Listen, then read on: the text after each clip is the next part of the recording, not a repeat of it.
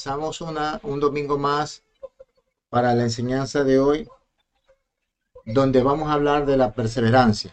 Es bueno perseverar, aunque a veces nos vamos a ahogar. Esperar, nadie, que espera, nadie quiere esperar, porque esperar es doloroso. Que nos esperen, muchas veces el ser humano está habituado más que lo esperen a que esperar. Es algo que se forja con la vida, es, es algo que se va forjando con el tiempo, el saber esperar. Decía una persona conocida eh, que en su momento me dijo, pastor, es bueno esperar, porque a veces esperar abre otras puertas, y yo creo que es así. Porque hacer apuradas las cosas, querer que ya lleguen las cosas, es difícil, es complicado. A veces cuando esa persona que necesita un trabajo manda muchas solicitudes de empleo a muchos lugares y no le llega el trabajo, no lo llama, le dicen que lo van a llamar y que espérese unos minutos, o que espérese una hora, o que espérese unos días, que estamos prontos para liquidar a unos ciertos trabajadores que no han cumplido y luego los cogeremos a usted. Solo espere. Entonces, esperar es algo que no nacemos con ese, con ese, ese don de esperar. Jesús esperó el tiempo que tenía que esperar para un día salir a los 30 años de edad y publicar y promocionar el reino de los cielos. 33 años y medio o 33 años, él llegó a la cruz, murió en la cruz y luego al tercer día resucitó. Luego fue ascendido al cielo y se sentó a la diestra del Padre, lo que nos dice la palabra de Dios y la, la Biblia dice que por fe el justo vivirá. La paciencia es un árbol de raíces amargas, pero de frutos dulces. ¿Quién quiere esperar? El muchacho le dice a, a la muchacha, ya quiero llevarte. La muchacha le dice, tienes que esperar, mira que todavía no tengo el bachiller. No, mi amor, que ya. Entonces, si cuando no se espera, vienen los grandes errores. Se, se, se, hacen mal los negocios, ese muchacho se arrepiente con el tiempo de haberse hecho con la mujer que se hizo, o viceversa, aquella dama dijo, uy, no me convenía este hombre, pero ¿por qué me hice?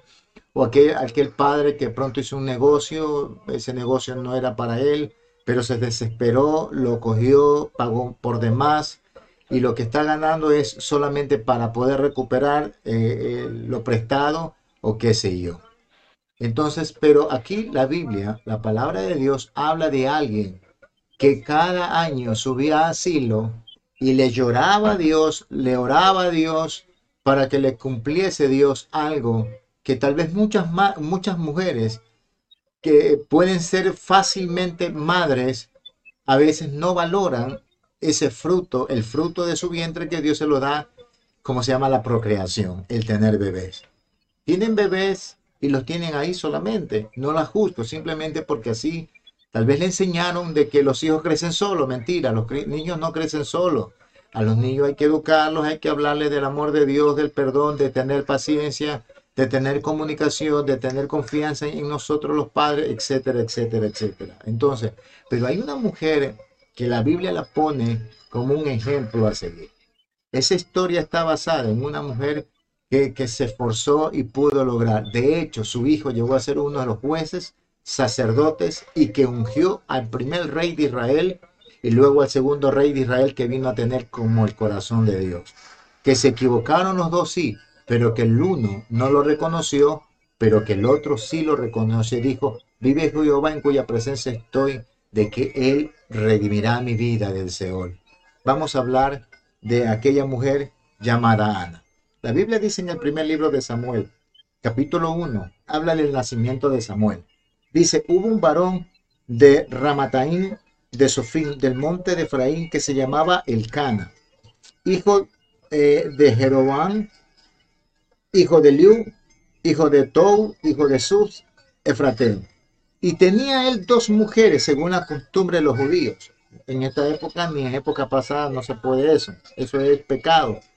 Solo era una, una costumbre judía que ellos la podían llevar, pero que a la vez igual era pecado.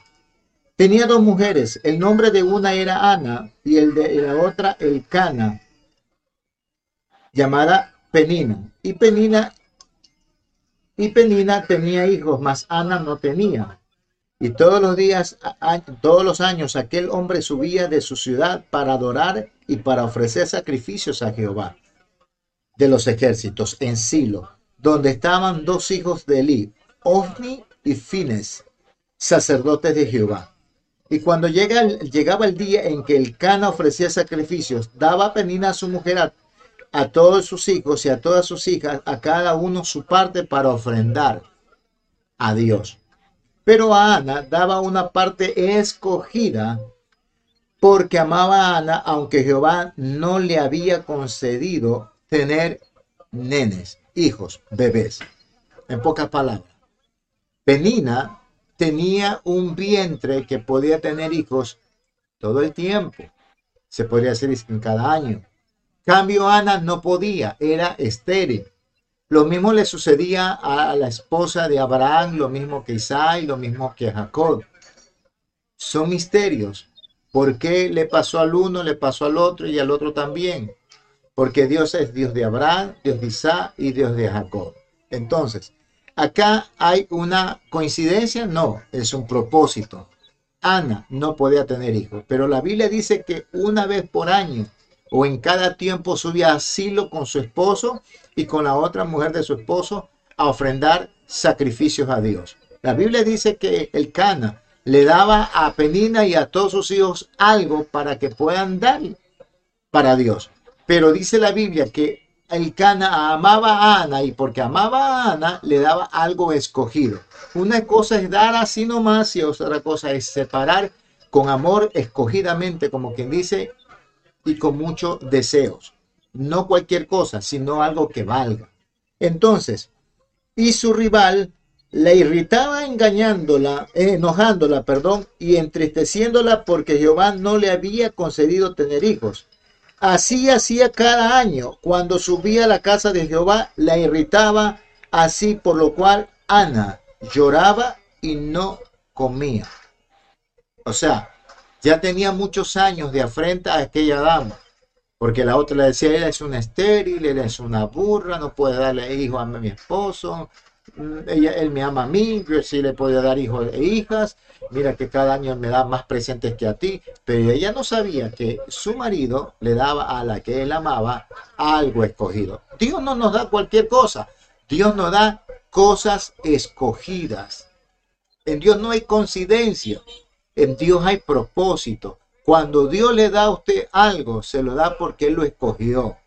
Él dijo, voy a separar esto para mi hijo o para aquel que yo creé de mis manos, del polvo de la tierra.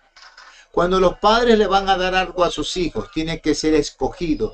No debe de ser, ya coge ya, como para que no molesten. No, tiene que ser con amor, escogido, pero a la vez forjar en ellos paciencia.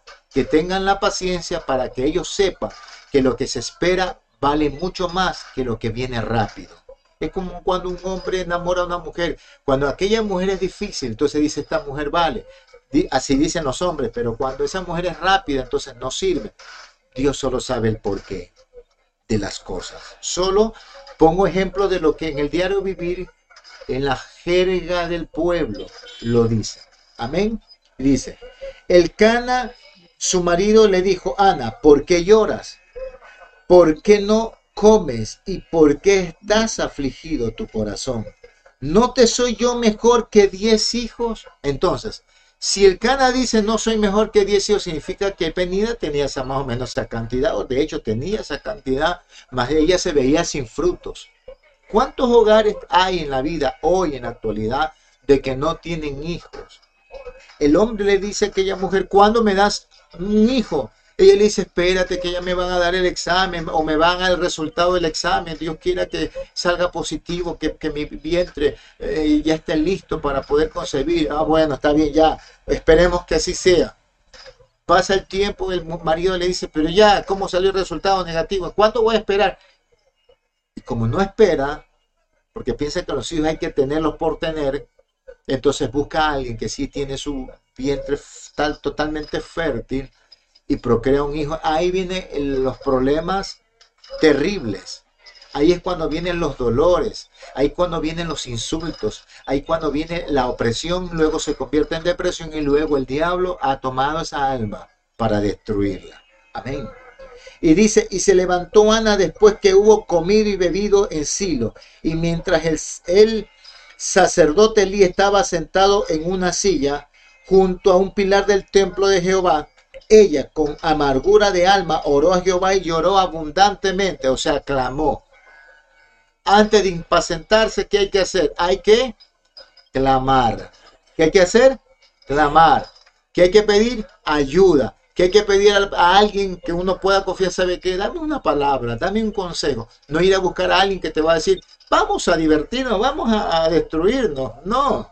Hay que decirle a alguien, sabe que esta es mi pena, tú me podrás dar un consejo, me podrás ayudar. Entonces esa persona le va a decir, mira, no es bueno que tú salgas ahorita de tu casa despavoridamente y cometer todo lo que se te venga por delante. No, hay que tener cordura, hay que tener paciencia, hay que tener tranquilidad. No, que mi esposo ya me pide un hijo. O aquel hombre dice, mi mujer no me puede dar ese hijo. Y ya son 10 años.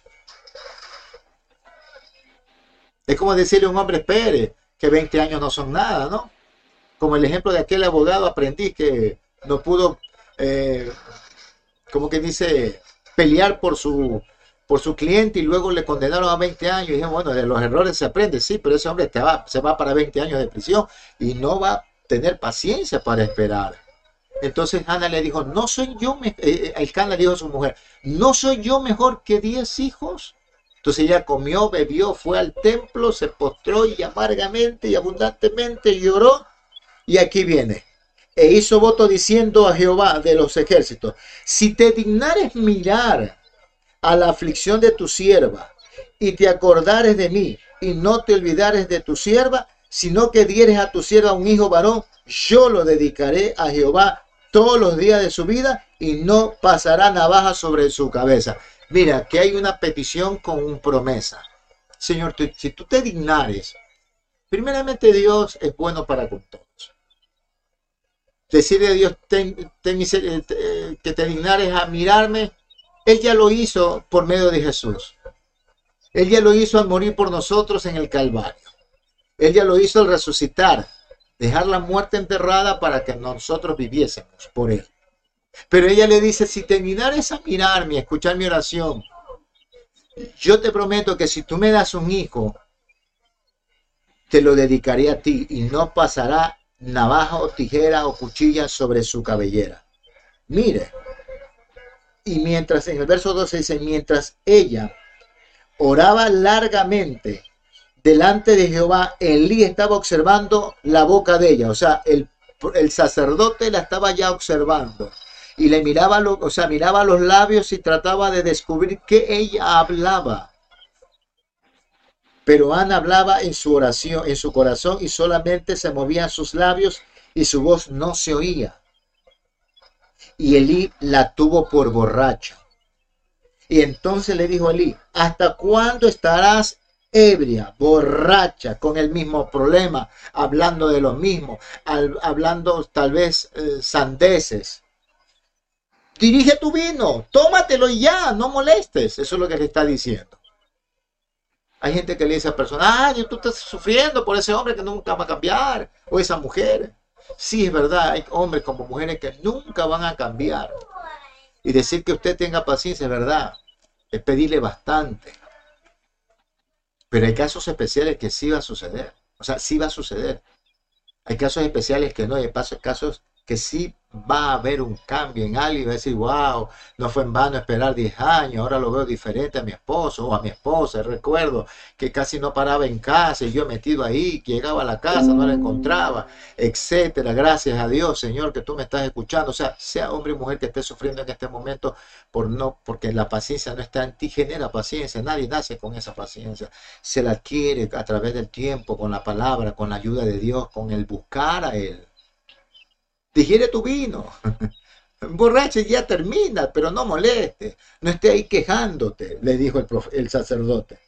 ¿Hasta cuándo? Y Ana, mire cómo le responde, diciendo, no, señor mío, no le responde con una palabra tonta o tosca. No le responde con una estupidez. No le responde agraviándolo al sacerdote de la casa de Jehová. Ahora no pasa eso, ahora pues se habla de todo el mundo, pero bueno, cada uno tiene de qué hablar. Y dice, yo soy una mujer atribulada de espíritu, no he bebido vino ni sidra, sino que he derramado mi alma delante de Jehová. no tengas a tu sierva por una mujer impía, porque por la magnitud de mis congojas y de mi aflicción he hablado hasta ahora. Elí respondió y dijo, ve en paz y el Dios de Israel te otorgue la petición que le has hecho. Y ella dijo, halle tu sierva gracia delante de tus ojos. Y se fue la mujer por su camino y comió y no estuvo más triste. O sea, se fue tranquila. Porque hubo una palabra de aquel hombre que le dijo, ven paz mujer y que Dios otorgue lo que le has pedido. A veces, muchas veces, perdón a la repetición de la palabra, a veces, o mejor dicho, debería ser es que sabe que tienes un problema grande, tranquilo. Ah, cometiste ese error, no te lo voy a restregar, ya lo hiciste, olvídate.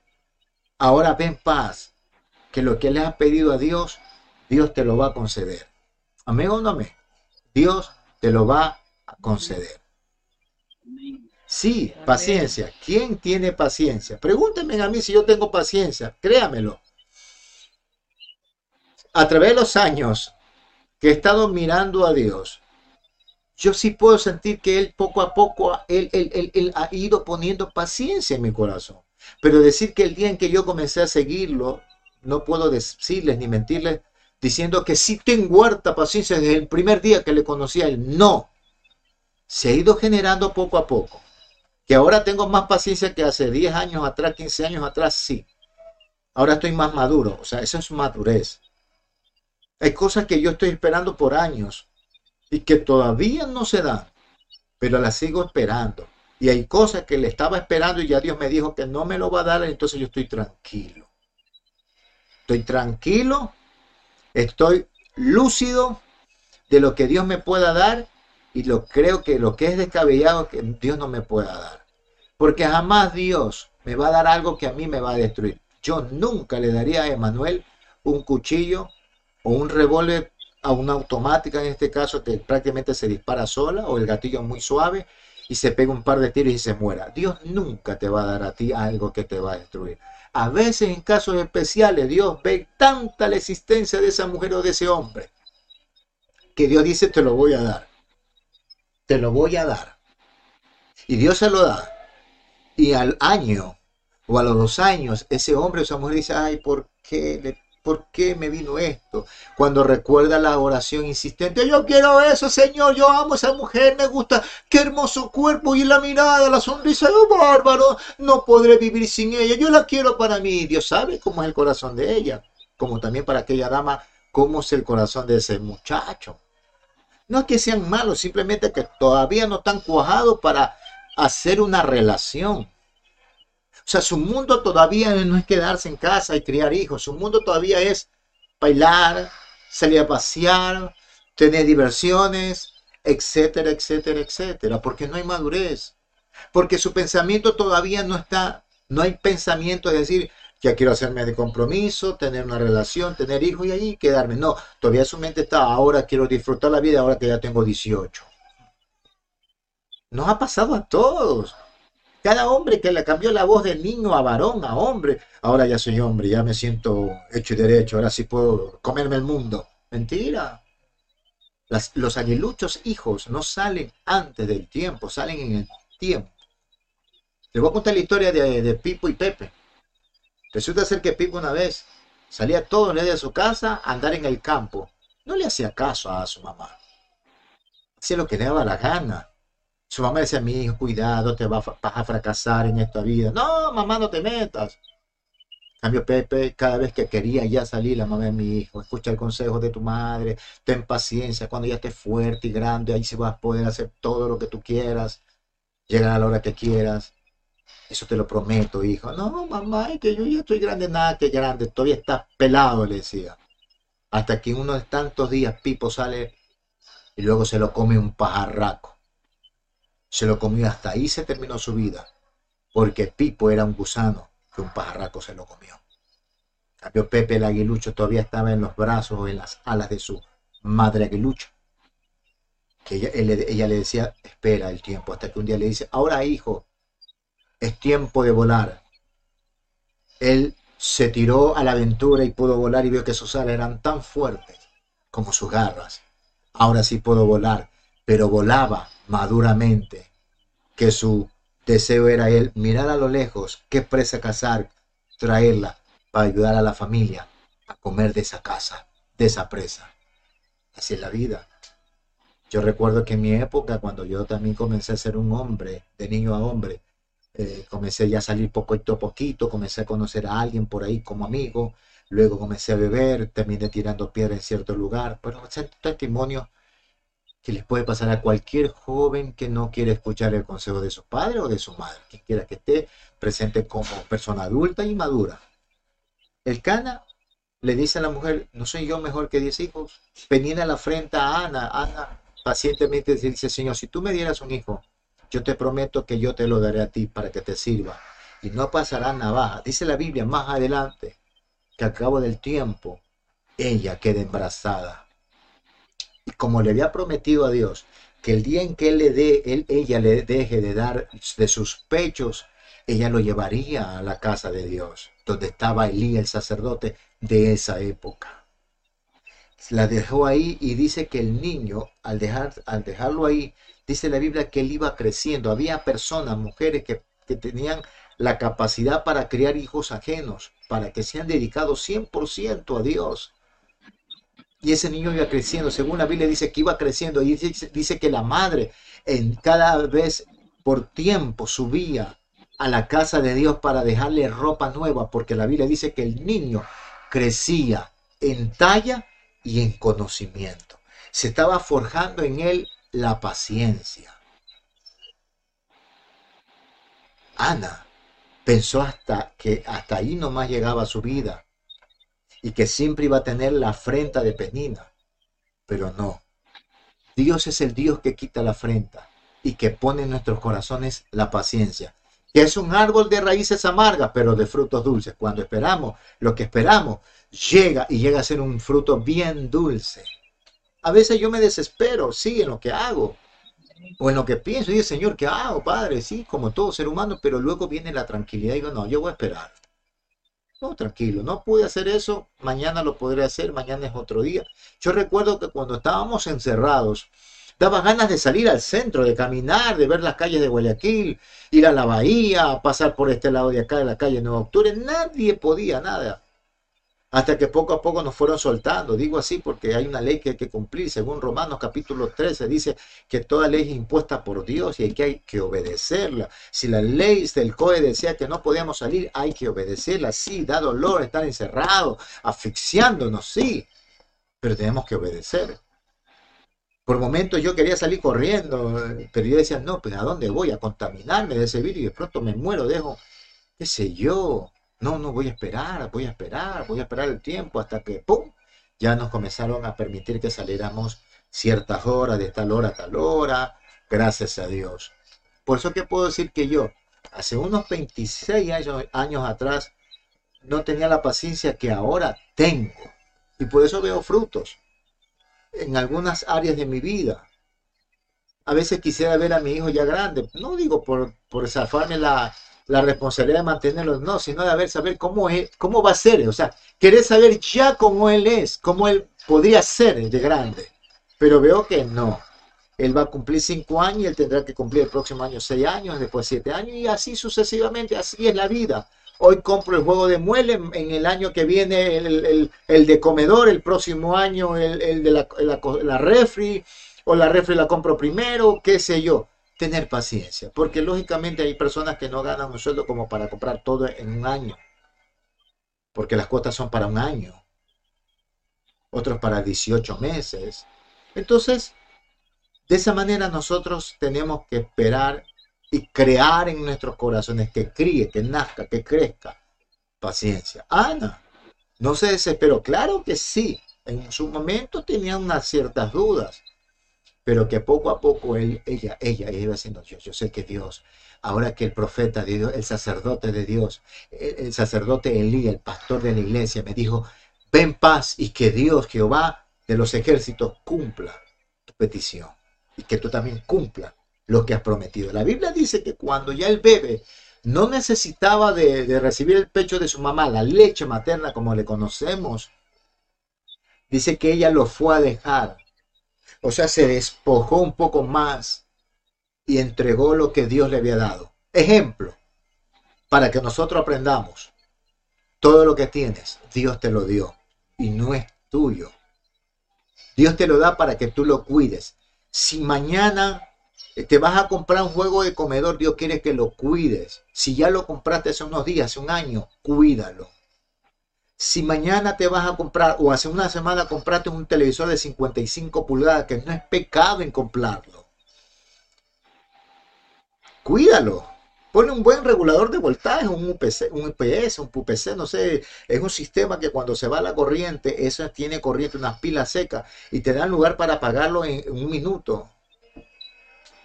Si Dios te da un auto, no salgas como loco y acelera en la roja. No, en la roja.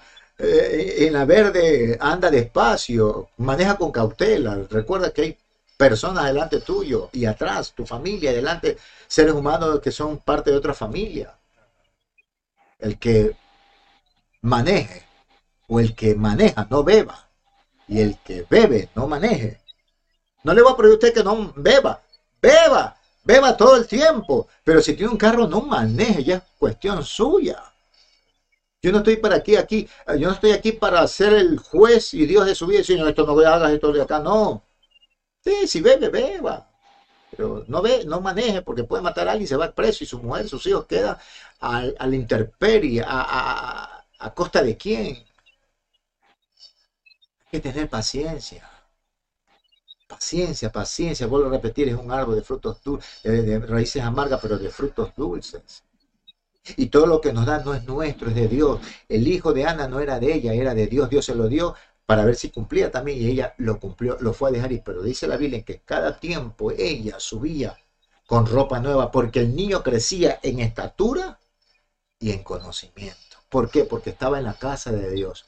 En pocas palabras en esta época es decir, Señor, ayúdame para enseñarle algo de ti. Mi muchacho, yo con él comparto la lectura bíblica. Él no sabe leer todavía, pero yo le compré una Biblia ilustrada y él dice, papá, léeme la Biblia.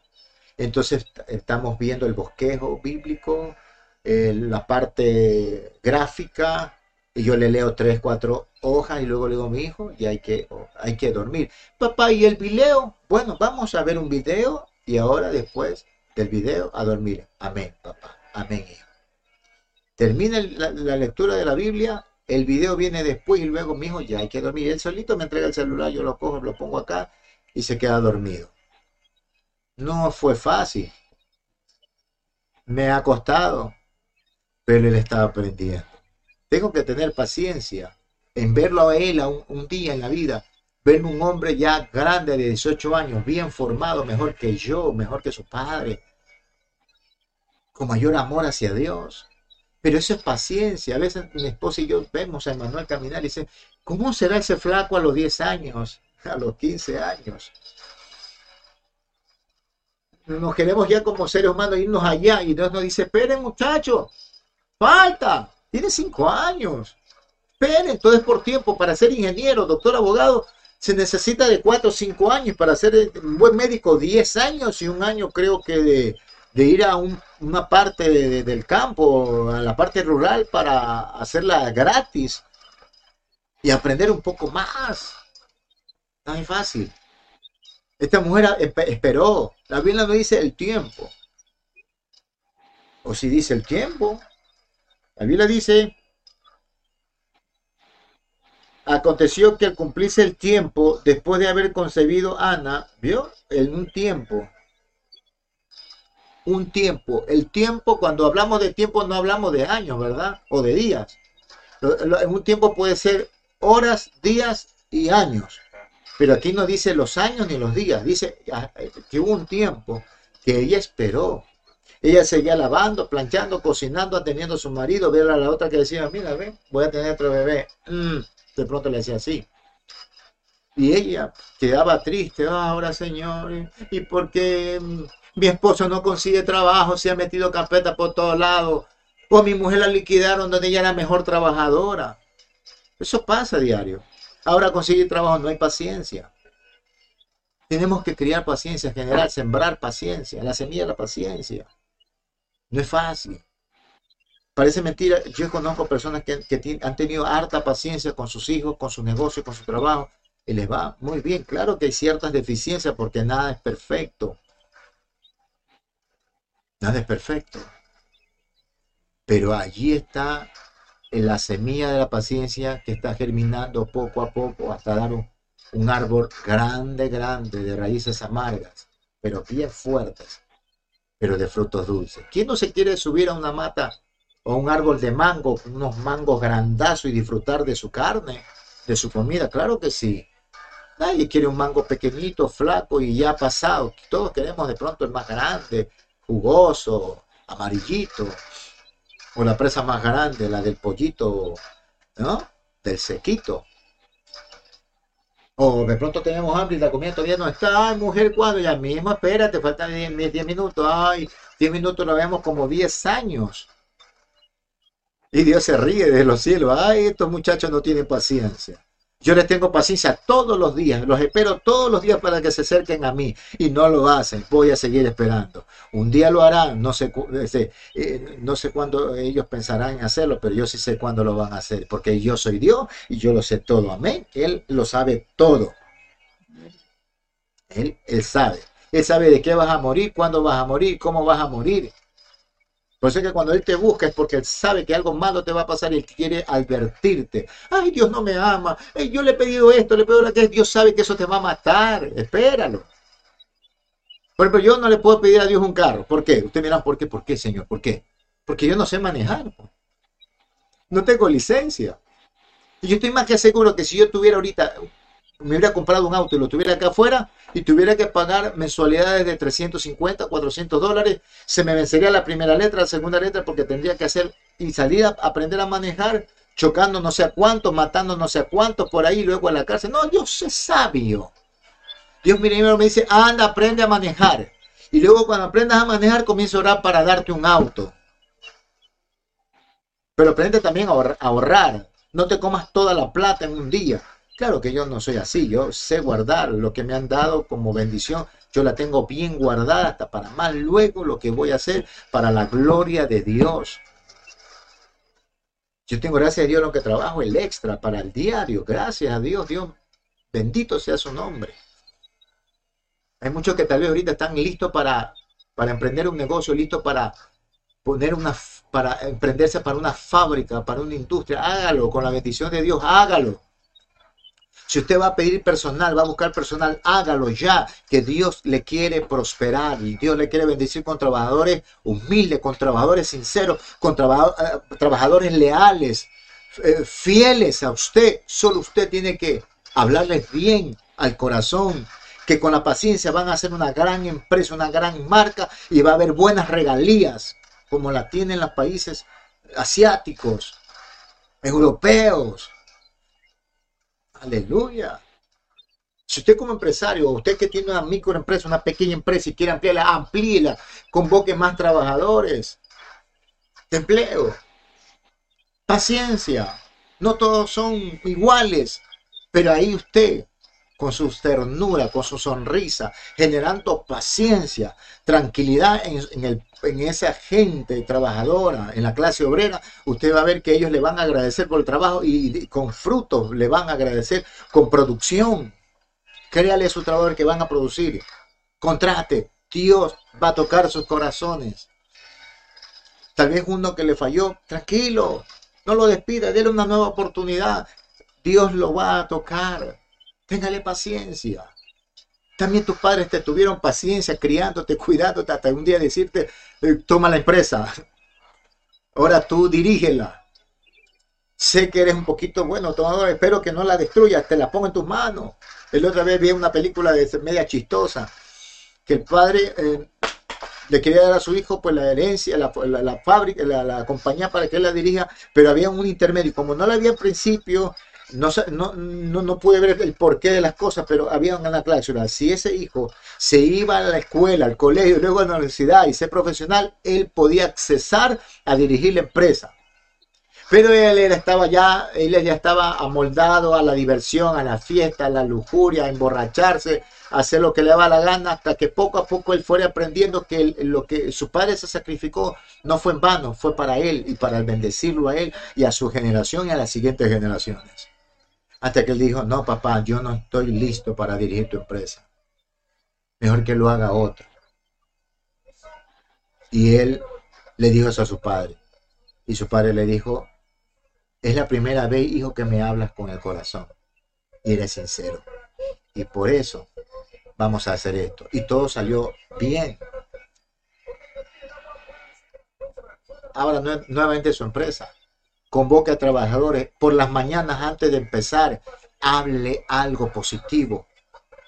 Reúnalos todos antes de empezar, siete y media de la mañana, no sé qué usted empiece y háblele al corazón. Si ustedes trabajan, laboran bien, producen, vamos a vender más, para ver regalías, para la época que hay que dar lo que se llama unas regalías para el futuro de tu esposa, de tus hijos. Que el día en que tú ya no puedas venir a trabajar porque tal vez ya eres jubilada, ya te jubiles, eh, o ya estás en mayoría de edad, tu fuerza ya te, yo te doy, yo le daré trabajo a uno de tus hijos, al mayor, que lo cumpliré, pero cumple ahora siempre. Ellos lo van a hacer. Claro que sí, pero todo es con paciencia. Los mejores resultados son esperar, esperar, esperar, esperar. Jesucristo esperó desde que nació 30 años hasta que él salió a ser un hombre público y decir, Dios los ama y ha preparado el cielo para darles a ustedes el cielo, la bendición. Porque Dios dice en su palabra, mío es el oro, mío es la plata y quiere bendecirnos. ¿Por qué no está la plata? ¿Por qué no está el oro? Porque sabe muy bien que la vamos a derrochar. Vamos, no, no, no vamos a invertirla bien. Pero cuando Dios comienza a darle a esa persona, porque comienza a saber que el dinero no hay que amarlo ni idolatrarlo, sino que hay que saber invertir. Hay que saber invertir, no gastar, sino invertir. No gastar por gastar. Y si gastamos, gastar lo necesario, no todo el dinero. Hay que guardar pan para mañana. El mundo no se termina hoy. Hay empresas que han, comenzado por años y han tenido grandes competidores hasta que no lo, han logrado. Lo han logrado. Yo conozco una empresa de publicidad aquí en mi medio, en mi país, en Guayaquil.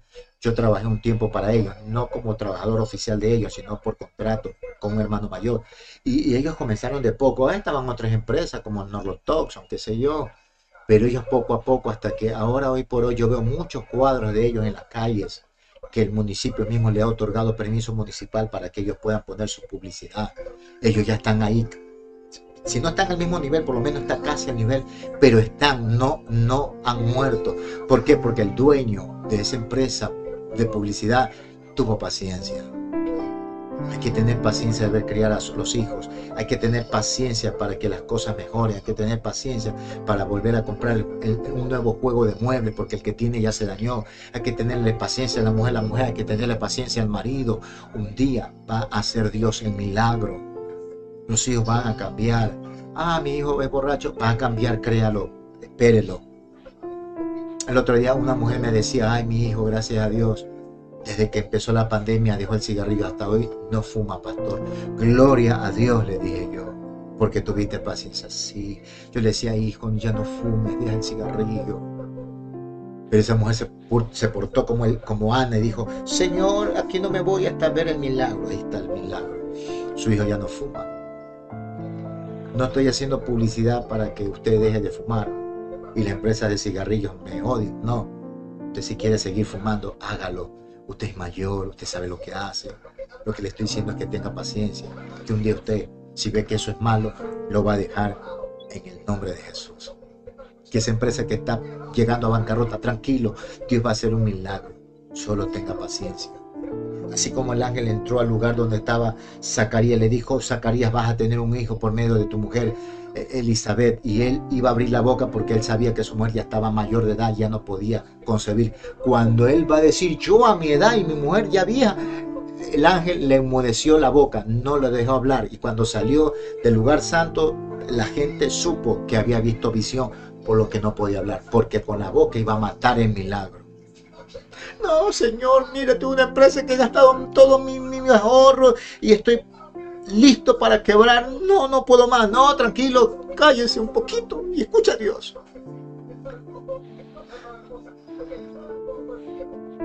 Así es.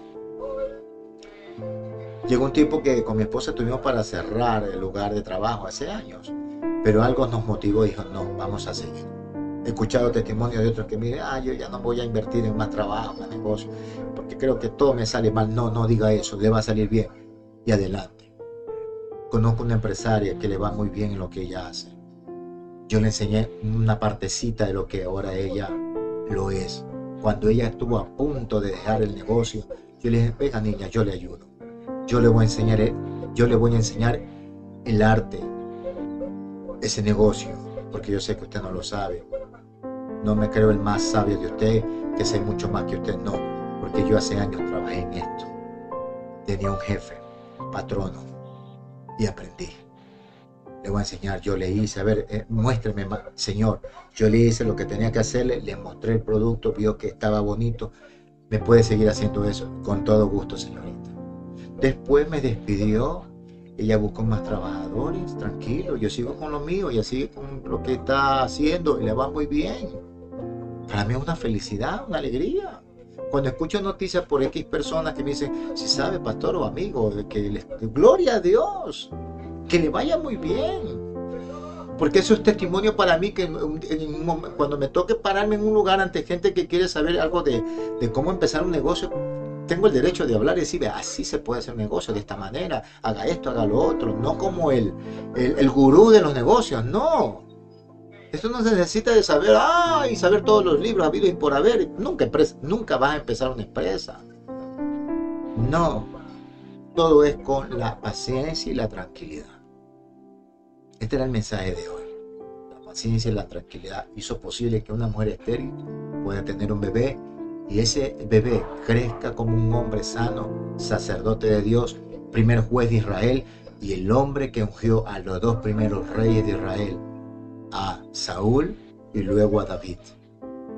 Qué lujo para esa mujer de saber que su bebé, su niño, el que ella parió y que lo vio nacer y que lo, amamantó y que le cambiaba sus pañalcitos, que el que lo arropaba en las noches, le daba besos, lo, vería años después como el hombre que se acercó a la casa de Elí y le dijo, Elí, no, perdón, Isaí, le dijo, Isaí no tiene más hijos. Sí, hay uno que está allá atrás por el campo con las ovejas cuidando, ese trae. Cuando lo trajeron, Samuel le dijo a Isaí, Isaí, este es el hombre que Dios ha ungido para que sea el nuevo rey de Israel. Lo ungió con el aceite de la unción y luego él se fue. Pasaron 40 años después. David tuvo que esperar 40 años cuando fue ungido como rey. David tuvo paciencia y lo logró. Todos tenemos que tener paciencia. Todas las empresas que ahorita son de marcas reconocidas comenzaron con nada, pero ahora son marcas reconocidas. No las digo porque puede ser que ocasione un copyright, no sé, yo no entiendo muy bien de esto, mejor las omito, pero empresas que hoy en la mente de todos los seres humanos está, rápido se recuerda, sea gaseosa, sea lo que sea, sea comida rápida, eh, ellos empezaron de cero, pero empezaron creyendo que en un futuro iban a ser grandes marcas, grandes empresas bien consolidadas. La tuya también puede ser una de ellas un año o en diez años. Depende de ti y de tu paciencia. Yo me despido de antemano, bendiciendo su vida. Gracias por haberme escuchado, por haber visto este video. Dios bendiga a todas las naciones, bendiga a Norteamérica, bendiga a Texas, a Massachusetts, a Los Ángeles, no sé, a todos los estados de, América, de, de Norteamérica, de México, de Ecuador, aquí Guayaquil, allá en Italia, Milán, donde me ven familiares, amigos y muchos italianos, unos que me conocen, otros que no me conocen. Tal vez esto llegue también al África, al Asia, donde quieran que escuchen y vean este video, Dios me los bendiga, Dios me los guarde, Dios me los proteja y Dios ponga la semilla de la paciencia en sus corazones. Me despido por mi hermano Carlos Miguel Cañizares, su servidor y hasta la próxima 10 y media de la mañana del domingo que viene. Amén.